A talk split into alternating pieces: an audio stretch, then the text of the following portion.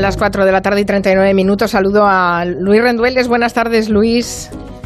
Hola, Mari Carmen. Buenas tardes. Y a Manu Marlasca. ¿Qué tal? Buenas tardes. ¿Qué tal? Buenas tardes. Tenemos un territorio que iba a decir que es de la semana de Navidad, pero no es navideño. Es eh, un caso de una estafa en la que se aprovecha de la buena voluntad de la gente.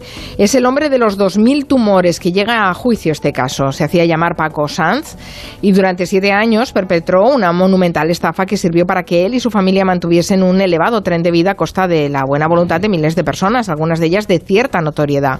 Pero el gigantesco engaño se vino abajo y ahora Paco Sanz, su novia y su madre se enfrentan a un juicio en el que pueden ser condenados a penas de cárcel. Em, el juicio es en breve, ¿no? Cuando está previsto, ya tiene fecha en, el febrero, En el mes de febrero. En febrero, vale. Contadnos quién es este tipo, Paco, Paco Sanz. Pues vamos a escucharle primero, si te parece. Uno, dos, tres, acción. Necesito vuestro impulso de verdaderamente vencer a la muerte, porque está tocando a la puerta. ¡Toma!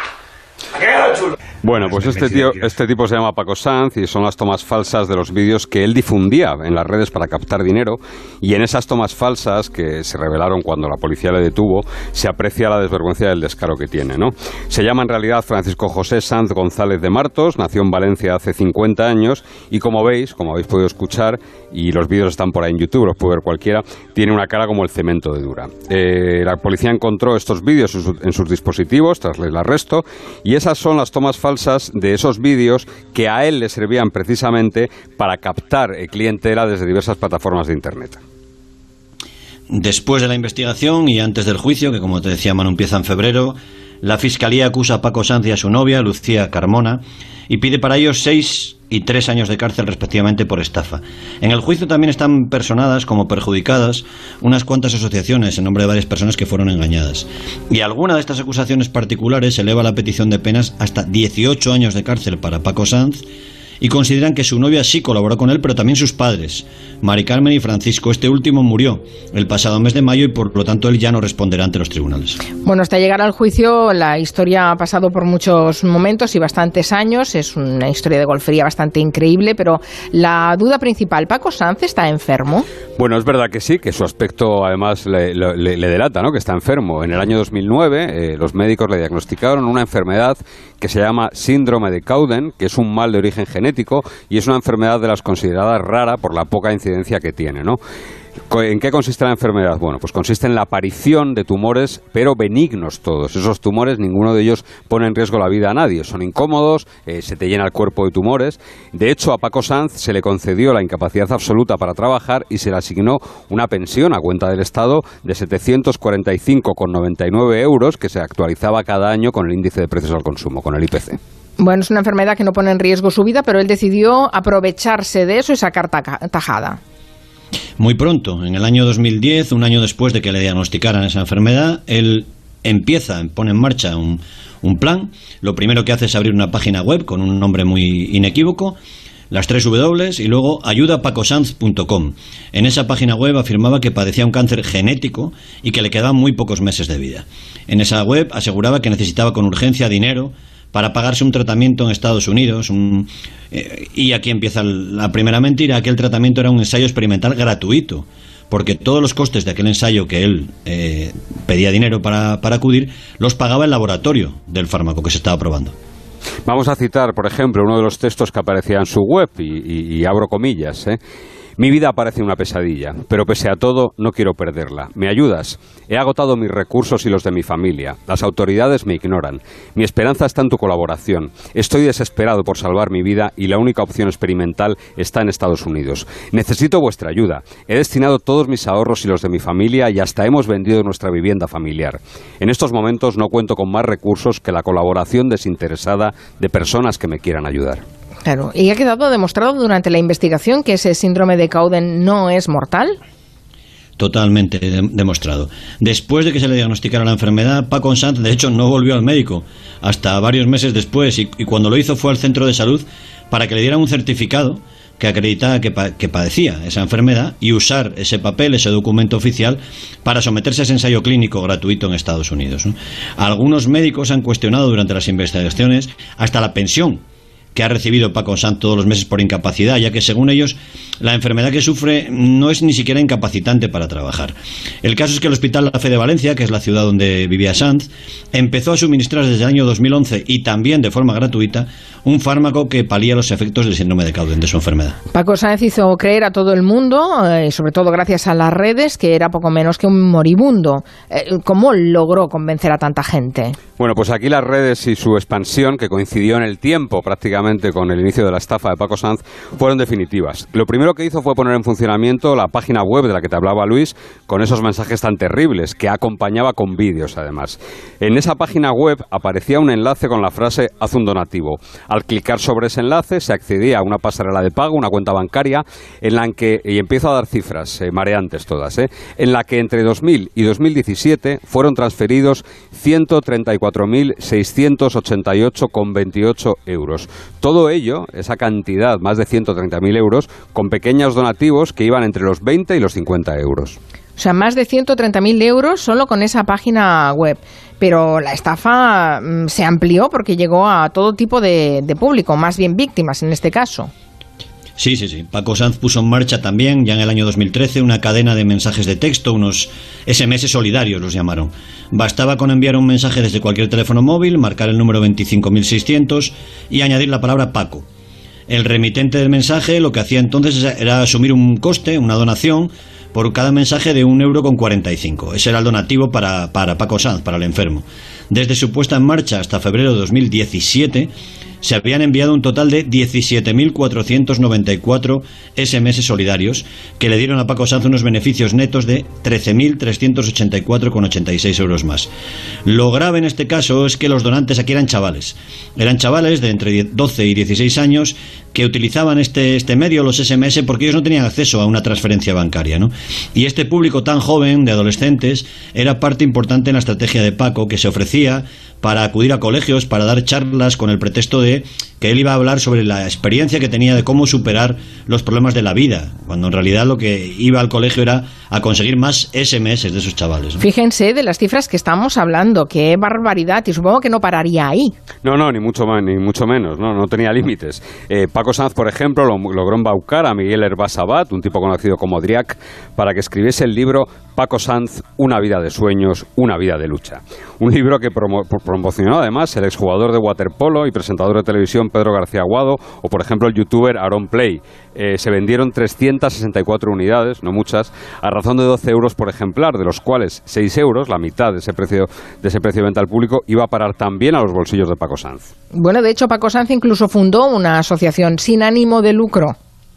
Sí, sí, se llamó Asociación Paco Sanz para la Investigación del Síndrome de Caude en España y quedó inscrita realmente en abril del año 2012 en el Registro Nacional de Asociaciones del Ministerio del Interior, efectivamente, como tú dices, como asociación sin ánimo de lucro.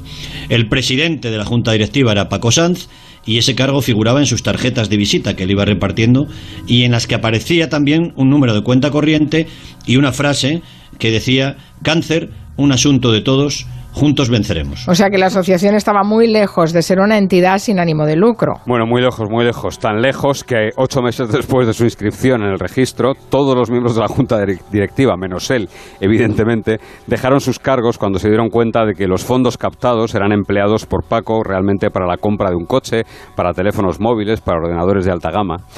Entre los años 2012 y 2014, la asociación recibió, no muchas, ¿eh? 61 transferencias en concepto de donaciones, pero es que el importe de esas transferencias se elevó a 24.058,50 euros.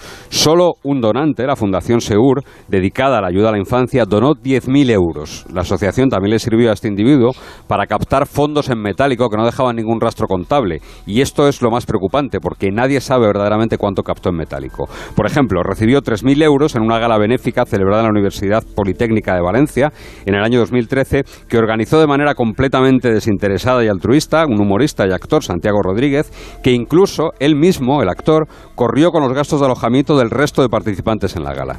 ¿Y cómo utilizaban las redes sociales? Porque creo que han sido claves, ¿no?, en esta estafa. Bueno, tan claves que en el juicio está personada como acusación popular, como perjudicada, la Asociación Nacional de Afectados por Internet y las nuevas tecnologías. Paco Sanz se valió de Twitter, de Facebook, de YouTube para difundir su gran mentira por, por todas las esquinas virtuales. Twitter le sirvió, por ejemplo, para captar a algunos famosos. Y uno de ellos, el humorista José Mota, está también personado en el juicio contra Sanz como acusación, ya que Mota dio, a través de retuiteos, muchísima difusión a la supuesta enfermedad mortal y a la necesidad urgente económica de Paco. Incluso el humorista le donó 3.000 euros de su bolsillo. Contó con la ayuda al menos de su novia y también de sus padres. Varios de las acusaciones así lo señalan. No sé qué más que decir, así que mejor que canto y ya está. O sea, ya conmovido. Es que yo no quiero conmover a nadie, que lo den por culo. Quieres es que te envíen dinero. Dinero, me traiga ahí, me sudan los huevos. Eh, necesito bus... Esto, dinerito, plus, plus. Mi madre está riendo. Qué vergüenza oír estos, estos tomas falsas. Bueno, ¿eh? pues verlo es terrible, verlo ya es terrible.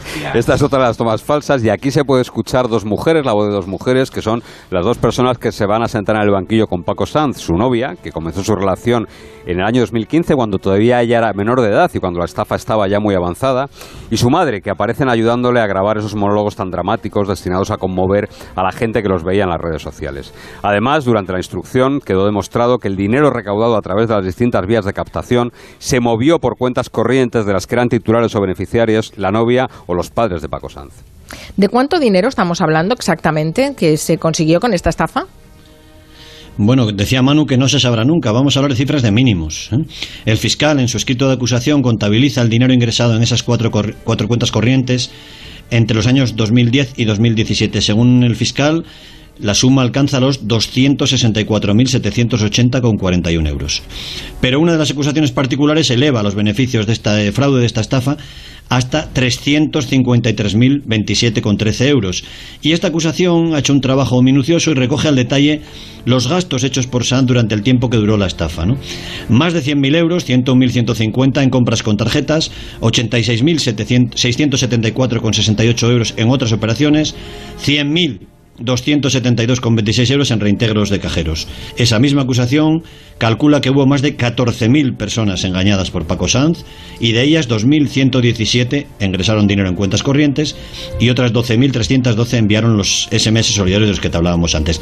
La mayoría, la gran mayoría de los engañados no han querido denunciar los hechos. Ya. ¿Y en qué se gastó el dinero? Porque seguro que se lo gastó, ¿se ha podido averiguar? Pues evidentemente no se ha podido acreditar el destino final de todo ese dinero, aunque el fiscal y las acusaciones sí que coinciden en una cosa, coinciden en señalar que ni un solo euro de todo el dinero recaudado fue destinado a paliar la enfermedad de Paco Sanz. En el registro de la casa del acusado, hecha tras la detención en marzo del año 2017, la policía intervino allí un iPad, tres iPhones, un ordenador Apple de sobremesa, iMac Retina, una televisión, una pistola semiautomática y un coche Toyota Aigo.